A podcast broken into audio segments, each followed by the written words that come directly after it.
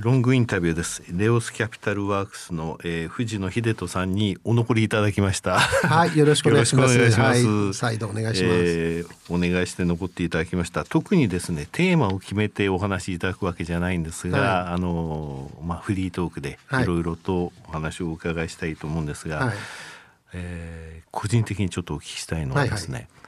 この銘柄って言いますかもちろん銘柄名挙げていただかなくて結構ですので、こういう銘柄を投資したんだけどもうまくいかなかったとはい、そういったことってございます？まあ、なんでしょうね。まあ、失敗って日常的ですよね。はいあの、もう、なんでしょう、こう失敗のない投資はほとんどありえないと思ってはいいます。なので。日常的な失敗があるんですけれども、ただやっぱりこう痛恨の失敗っていうのもありますよね。これあの非常に反省して、僕あんまりなんか夜も眠れないことはないんですけど、はい。まあ、でもそれに近いようなことになるようなことって、あのあったりしますね。そのうちの一つはやっぱり自分の信念に反したことを儲かりそうだとか何かの不安でやってしまうと。でそれがやっぱりダメだったっていう時には、まあ非常に深い後悔になるんですよね。であのあるあのジャスダックの会社で、うん。あの上場してきた時にあの会社訪問したらですね、なんか不思議な会社であの社長室に連れて行ってもらう時にあの途中のフロアで降りて、はい。で隠し扉みたいなのがあって、はいでそこに秘書の人があの隠し扉のところから見えないところでこう忍者屋敷みたいに、はい。あのなんかすあの本当に見えない壁みたいなところから手を当てると、そこに指紋感知器があって、そうしたらあのその壁がぐらっと開いてそこからエレベーターが出てくると。インディ・ジョーンズみたいな。いやインディ・ジョーンズみたいです。なんだこれやと思ってですね、それに乗りましたと。はい。で乗ったら社長室に連れて行っていただいて、でその社長室は防弾ガラスはい。にあの包まれてるんですよ。おかしいじゃないですか。はい。明らかに。明らかにおかしい。でまあだからまあ多分まともな人じゃない。まともな会社じゃないっていうのは言って分かったわけだけど、はい。ただ比較的時価総額が大きくて、で利益率の高い銘柄でで見かけ上成長してたんです。よはだからあこれやっぱりウェイトが大きいし投資をしなかったことによって、ん。もしファンドがダメだったら、あの言い訳がつかない。と、はい。でもこの会社結構マジにやばい会社だねと、まあ、ネネガティブな意味で、これはちょっとひょっとしたら反射に近い会社かもしれないと。いはい。そしたらこれを持つことどうなんだろうっていうところを悩みに悩んで、ん。で結局投資しちゃったんです。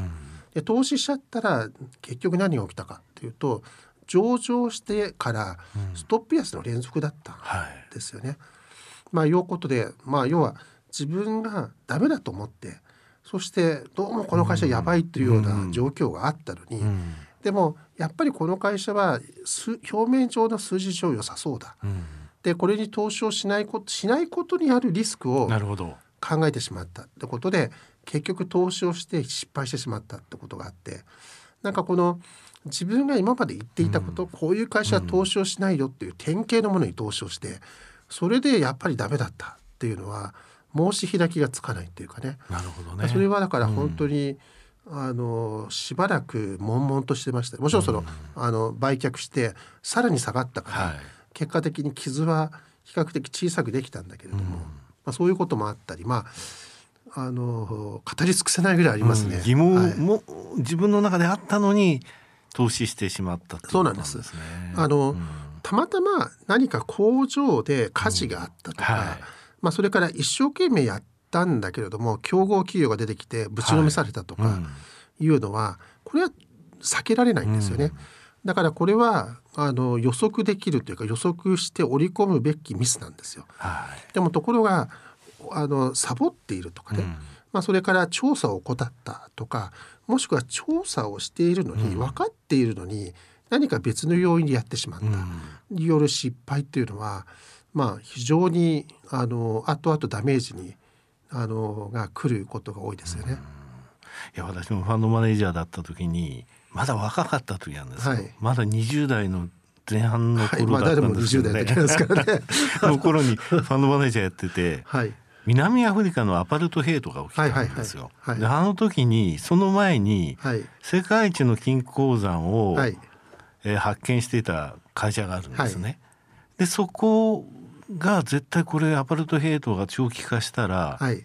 注目されるぞと思ってはい。買ったんですね。はそういった程度のことで買っちゃったんですよ。はでも全然話題にならないでずるずるずるずる落ちてって、うん。で難品2回まで入れられたんで、はい。買ってもまだずるずる落ちてて、はい。最後難品入れて、はい。翌日にそれがマーケットでその話題が出たんですよ。はい。とある新聞のトップで、はい。それがポーンと抜かれて、はい。株式関連の新聞ですね、はいそれからストップ高したわけなんですよ。おおいいじゃないですか。失敗じゃないですね。大成功ですね。いえ。僕の買い値に行かなかったんですよ。ああなるほど、うん、その前にずっと下がっちゃってたんで。ああそっか。だから買い値が高すぎたんですね。そうなんですね。うん。結果的にそうアパルトヘイトが長期化したのでその間その株全然見られないで下がっていって、うんで思ったのがみんなが気づくことを早く気づきすぎちゃダメなんだなと、うん、うん確かに。ちょっと一歩手前ぐらいに気づいた人は結果的にいいんだなと、うん。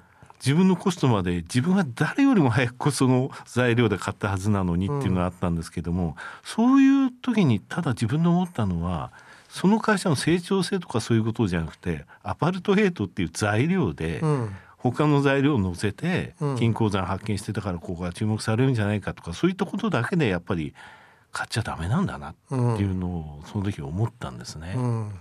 あまあまうん。あでも難しいですよね。そのうん。こう投資をすると、まあ、絶対に失敗って避けられない時に、まあ、それをどの段階で見切るかうんっていうのもすごく大事だし、あと逆にこう成功している時に、うん。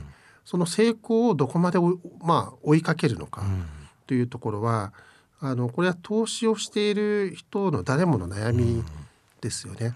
あのまあ、買ったものが上がり続ける買ったものが下がり続けるというところは、はい。あの別のでも深い悩みがうん。その中に出てくると思うしおそらく聞かれてる方ではい。投資をされてる方もそうだよねそうだよねって思っていただけるんじゃないかなと思いますね。あのご自身の中でファンド全体のターンオーバーって言いますかね、はい。その回転数って言いますか、それで意識されてるようなことってあります？ターンオーバーですね、えっ、とマーケットが好調の時には当然はい。流動性も高いので、うん。ターンオーバー上げて、うん。でマーケットが不調の時にはターンオーバーを下げるというふうにしています。だからやっぱりそれはマーケットのこう対話がすごく大事なので、やっうんぱりその状況に合わせてあのどれだけ対応するかっていうふうに考えてまして、うんまあ、僕らの仕事って投資運用業というふうに言うじゃないですか。でこれ同じ言葉のように見えるんですけど、うん。投資という言葉と運用という言葉は違うと思っていて、うん。投資というのはその会社の本質的価値を発見して、うん。まあ、それで、まあ、ある面で見るとこう起業家っぽく、その会社を信頼してうん。ロングタイムに持つのも投資だと思うんですよ。でも運用というのはうん。市場環境に合わせて、うん。そのポートフォリオ自分たちの持っているものを対応するっていうことで,、でこの投資と運用がやっぱり両方うまくないと、うん。ロングタイムに成功が出ない。長期的に成功出ない。だからそのやっぱり投資が好きな人って運用が下手だったりして、まあ、要はマーケットのその状況に合わせた機敏な動きをしなさすぎると、そうするとあのずっと持ってたら爆上がりするような非常にこう素晴らしいあのアイデアであったとしても、その短期的にそのあの自分のアイデアがそのようにならないことによって急落してしまうと、あいつは下手くそだって言って、それが成功する前に解約されてしまって、死んでしまうことが多いんですよね。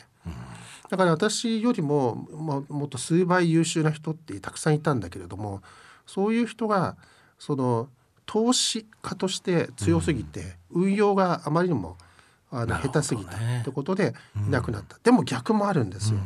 運用の対応が得意な人っていうのは、やっぱりそのマーケットに対する素早い対応が得意なんだけれども、うん。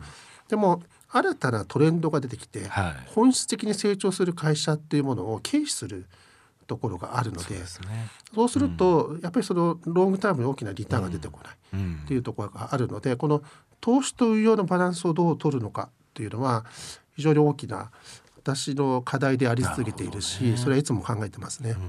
やはりその投資と運用は違うその運用の時っていうのは当然そのターンオーバーって言いますかそのはい、売ることもあるわけじゃないですか。当然ですその時っていうのは、やはりあのフェアバリューっていうものをご自身の中で意識されてこの会社についてはこれぐらいが現在フェアバリューだろうっていうものはやはりそれぞれについて思われて考えられてそこで、えー、じゃあ一旦っていうその売却の決断っていうのはやっぱりされることですかね。えっとその通りなんですけど、うんうん、まあ、よく投資格言で会話技術売りや芸術ってことがあるじゃないですか。うんはい、バリエーション見ながら安いところで買うっていうのはこれ技術なんですよ。はい、でもそのマーケットっていうのはそのある銘柄があの人気化すると、バリエーションのそのまあ要は企業価値を離れて上っ離れしていくとどんどん上っ離れしていくところあるわけです、ね、何度も見ましたよね。そうですよね、ね、これとどう付き合うのかってすごく大事で、うん、これはまあ一つのディシプリンで、うん、あの一つのところを追ったら追わないっていうのもあるけれども、うん、そこに芸術をどれだけ発揮するかなんですよね。まあ、要は今のマーケットのセンチメントからすると、この銘柄はもうすでにバブルだけれども、このバブルはあと何割ぐらい増える可能性がある、みたいなところをどの程度投資に入れるのかっていうのはこれは正解がない、これは多分ファンドマネージャーの性格や考え方によると思うんです。割とこの芸術的なところの部分の感割といいんですよ、ね、あ売りのはい売りのところで、だから割とあのもちろん買いの技術は磨けばいいけど、うん、あのこれは技術なんですよ。これは、うん、あのでも売りのところっていうのはどっちかっていうと音楽とか、ジャズとかなんか人間のそういうこう芸術的な価値観みたいなものが影響してくるんで、はい、こっちの感覚磨くことは大事だと思ってますね。すね IT バブルの時とか小型株相場の時って、はい、結果的にアナリストのそうなんて言いますか目標株価も一月の間に3回ぐらい変わっちゃったりとかですね。そうですねそうですねそこをどこまで追撃するか、うん、でどこから降りるのかっていうところは、はい、もうまあここはセンスの問題に、ね、技術よりはセンスですよね。なるほどね。いやいろいろと面白いお話をお聞きしました。えー定期的にですね、はい、藤野さん番組にお越しいただければと思いますので、はい、またお呼びしますので、はい、あまたでもねやっぱりファンドマネージャーからの質問だから、うん、あの僕あんまり普段で言わないことがだいぶ引き出されたと思うんですよ。投資と運用の話とか、うん、回転率の話とかっていうのは、あの、ね、まあ、逆にほとんど聞かれることもないし、話すこともなかったけど。もっともっと聞きたいことあるんですよ。今の お話の途中でね、はい、じゃあイベントドリブンってあのストラテジーあるじゃないですか。あれどう思います？とかですね。そういうこともお聞きしたかったんですが、次回の時にまたそういったところも含めてお聞きしたいと思いますので、本日はどうもありがとうございました。ありがとうございました